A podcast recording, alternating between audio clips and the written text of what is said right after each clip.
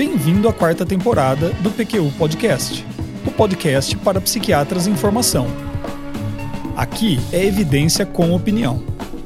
Eu sou Vinícius Guapo e é uma satisfação tê-lo como ouvinte. Anos atrás, fizemos, junto com outros colegas da equipe de urgências e emergências psiquiátricas aqui do Hospital das Clínicas de Ribeirão Preto, uma revisão para tentar estabelecer qual seria o tratamento de primeira linha na depressão psicótica. Amarga experiência descobrir que a tarefa era impossível, ao menos com o nível de especificidade que gostaríamos de desempenhá-la.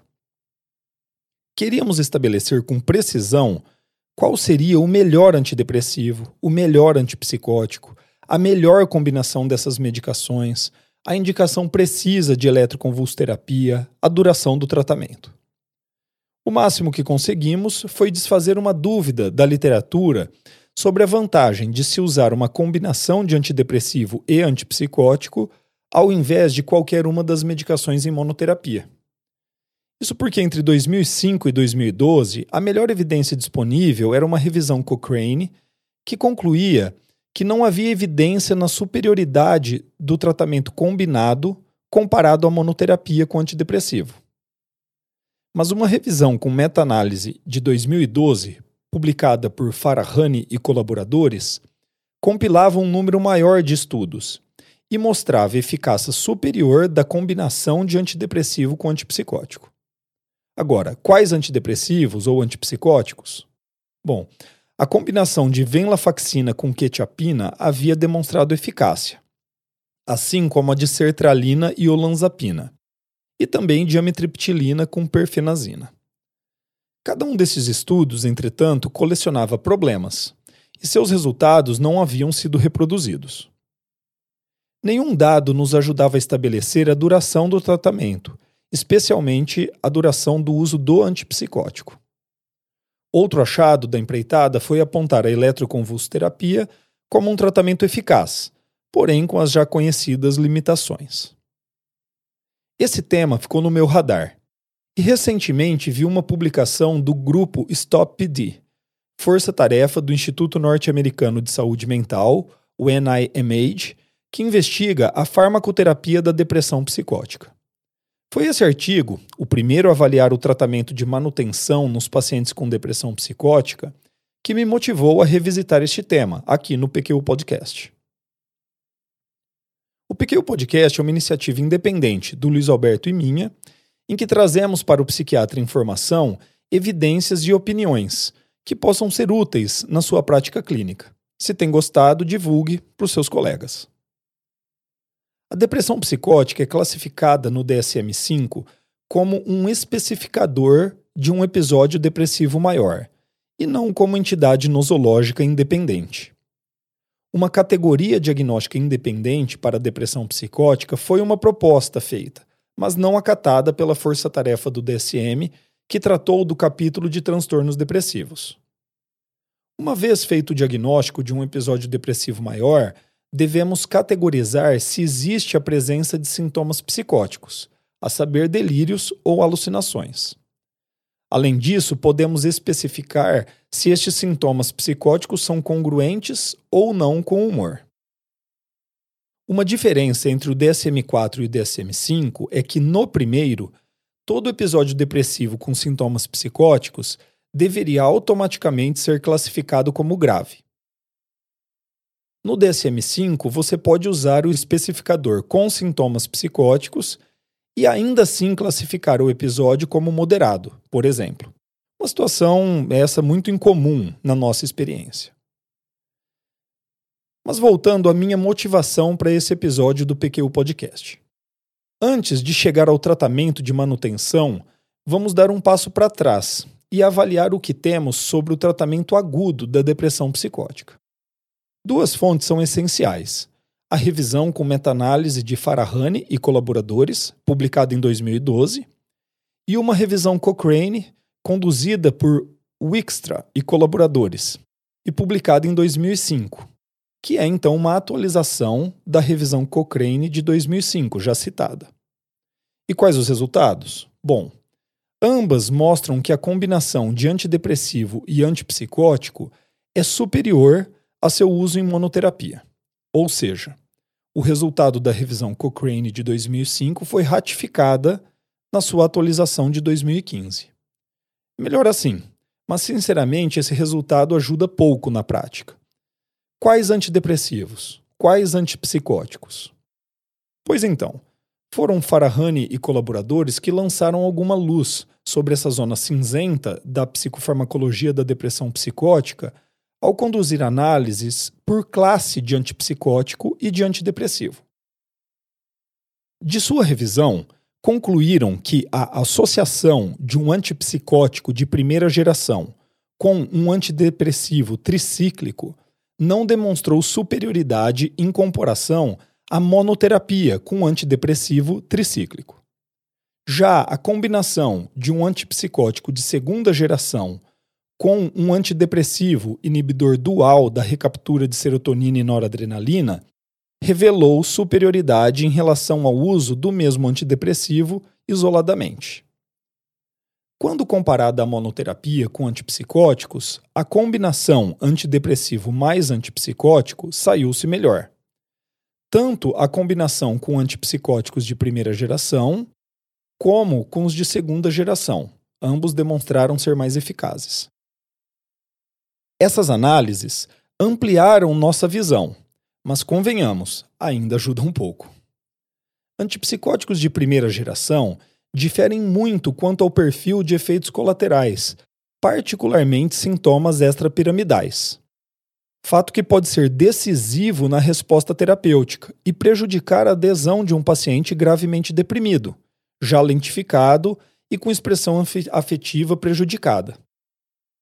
Os de segunda geração diferem muito em seu mecanismo de ação, seja na ocupação de receptores dopaminérgicos ou no impacto no sistema serotonérgico. E, portanto, pode-se supor que tenham eficácia diferenciada em quadros depressivos. As dúvidas persistem. Qual antipsicótico de primeira geração? Qual antipsicótico de segunda geração? Na tentativa de responder, mesmo que parcialmente, e embasar nossas decisões, eu vou sumarizar os principais resultados de cada estudo ou de cada combinação. Não se assuste, infelizmente não são muitos. Na verdade, apenas três ou quatro. A associação de quetiapina com venlafaxina demonstrou superioridade em relação à monoterapia com venlafaxina. Esse é o resultado mais importante, já que é a única combinação de antidepressivo com antipsicótico a demonstrar superioridade a um antidepressivo em monoterapia. Porém, dois pontos enfraquecem esse achado. O primeiro, não houve comparação com placebo. Como não se pode afirmar a eficácia de antidepressivo na depressão psicótica, a superioridade a ele pode não significar grande coisa. E dois, a associação quetiapina mais venlafaxina não demonstrou superioridade a um antidepressivo tricíclico, a imipramina, em monoterapia. Esse estudo, portanto, contava com três braços: venlafaxina mais quetiapina, venlafaxina em monoterapia e imipramina em monoterapia. Seguindo adiante, a associação de olanzapina com um inibidor seletivo da recaptura de serotonina, tanto fluoxetina quanto sertralina, mostrou superioridade em relação à própria olanzapina em monoterapia, reforçando o resultado de um estudo de 1985 mostrando que a associação de amitriptilina à perfenazina era superior à perfenazina em monoterapia. Sinceramente, eu não fico nada impressionado com o achado de que precisamos de um antidepressivo para tratar depressão. Que é um ponto positivo? A combinação de olanzapina com fluoxetina foi a única a demonstrar eficácia contra placebo. E aqui então chegamos ao artigo que me levou ao episódio de hoje.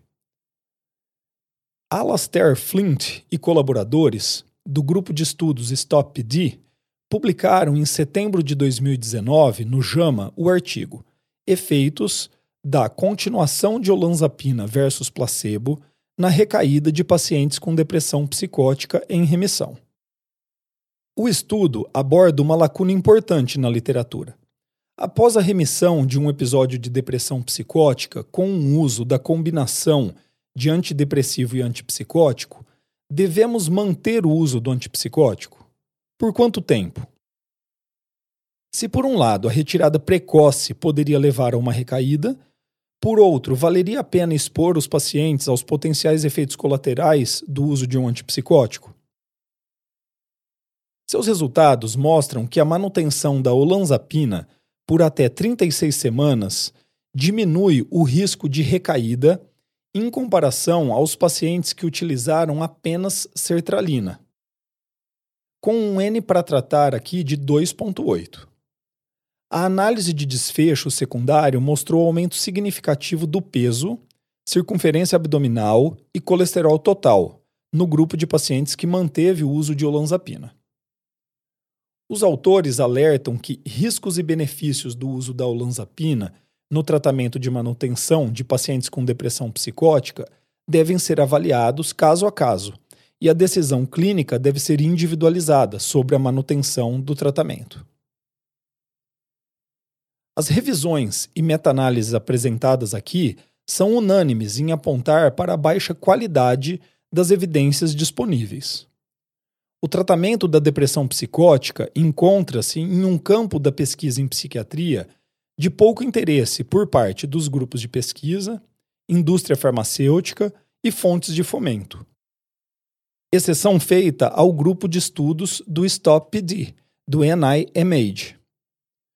Como consequência, o número de estudos é pequeno, com amostras pequenas e sem consenso sobre critérios de inclusão e exclusão, escalas de avaliação mais adequadas, desfechos mais importantes, intervenções medicamentosas mais promissoras. Como deve estar percebendo, fica muito difícil compilar dados e tomar decisões clínicas a partir desses resultados. Não é surpresa, portanto, que os guidelines internacionais para o tratamento de depressão reservam um espaço limitado e são cautelosos em discutir as indicações de tratamento para a depressão psicótica. Eles tendem a concordar sobre a indicação de tratamento farmacológico combinado como primeira linha e divergem, em algum grau, sobre o nível de evidência para indicação de eletroconvulsoterapia, se deveria constar como primeira escolha ou deveria ser guardado para situações específicas. Pois é, não sei se você já está se cansando desse certo magnetismo que eu tenho para situações clínicas como esta.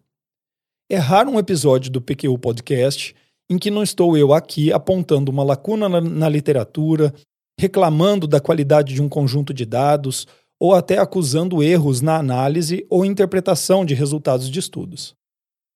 Sinceramente, até eu me canso às vezes.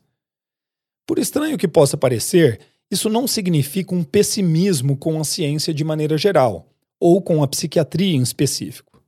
As lacunas e falhas precisam ser apontadas para sabermos em que terreno estamos pisando, em que nível de evidências estamos nos apoiando quando seguimos um guideline de tratamento para depressão psicótica, por exemplo e não com o intuito de atacar o conhecimento disponível. O erro seria incorrer na falácia do nirvana, quando, ao apontar um erro em um sistema ou em uma organização, se propõe como alternativa uma solução ideal para o problema, tão perfeita quanto fantasiosa. Na falácia do nirvana, prosperam teorias que tentam explicar quase tudo com muito pouco embasamento científico. A boa prática médica em geral, e psiquiátrica em particular, depende de nossa humildade diante do tamanho dos desafios que nos apresentam e uma visão realista das ferramentas imperfeitas que temos para lidar com tais desafios. Ô louco, hein? O negócio ficou filosófico. Mas voltando à vaca fria. Vamos lá. Qual o meu entendimento sobre o conjunto de dados para o tratamento farmacológico da depressão psicótica? Número 1. Um, a combinação de antidepressivo e antipsicótico é melhor que a monoterapia e deve ter preferência no tratamento agudo. Se por qualquer motivo o antipsicótico estiver contraindicado, a monoterapia com antidepressivo poderia ser tentada. Número 2.